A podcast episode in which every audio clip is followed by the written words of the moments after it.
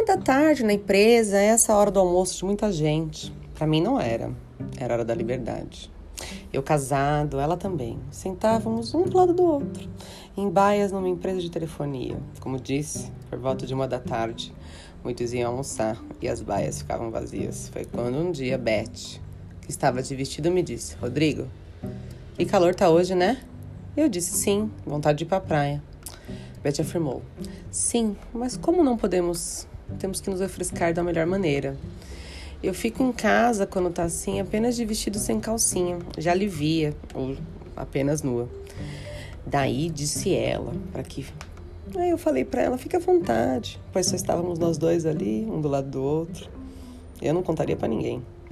Beth olhou para os olhos, para os meus, para os lados e tirou a calcinha, ficando apenas de vestido, sem nada por baixo. Com isso, fiquei excitado e não conseguia não demonstrar o quanto meu pau estava duro dentro da minha calça jeans. Foi quando ela elogiou e disse: Nossa, além de gostoso, tu é pausuda, hein? Deus, você deve deixar a mulherada louca. E olhando para baixo, ela veio, se aproximou, passou a mão no meu pau e disse: Você não tem vergonha de ficar com pau duro assim na minha frente? Eu disse: Não. E pelo visto, ele gostou de você. Perguntei: Você liga para isso? Ela: Não. Desde que façamos em segredo. Daí fomos para as escadas do incêndio do prédio. Ali já estava acordado. Em pleno 28 andar, começamos a nos beijar com intensidade. As mãos dela para o meu corpo. Abriu meu zíper, eu passando a mão dela, meu pau duro, latejando, babando. Tava louco para comer aquela filha da puta. Toquei em seus seios, coloquei para fora. Cara, que mamilo delicioso. Eu fui mordendo pedacinho por pedacinho aquela orelha morena. E tava ali, ó. Eu e ela pingados de tesão. Na hora que eu coloquei a mão na buceta, então, nossa.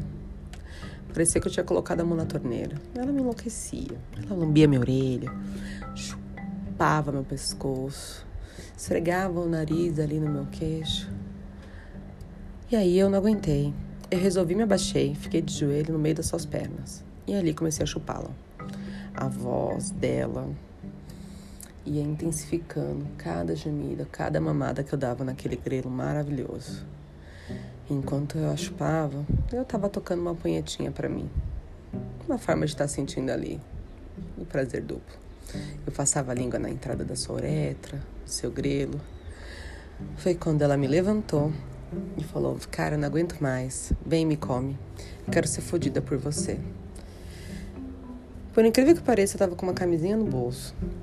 Tirei a camisinha, coloquei no meu pau, coloquei ela ali de quatro, na beira do corrimão da escada e começamos a fuder. E aí eu fudia com muita força. E quanto mais eu fudia com força, mais a filha da puta gemia e falava: vai, vai, vai. E eu não parava. E assim foi, várias socadas por vários minutos seguidos, até que ela sentou no meu pau, com as pernas estremecidas e gozou.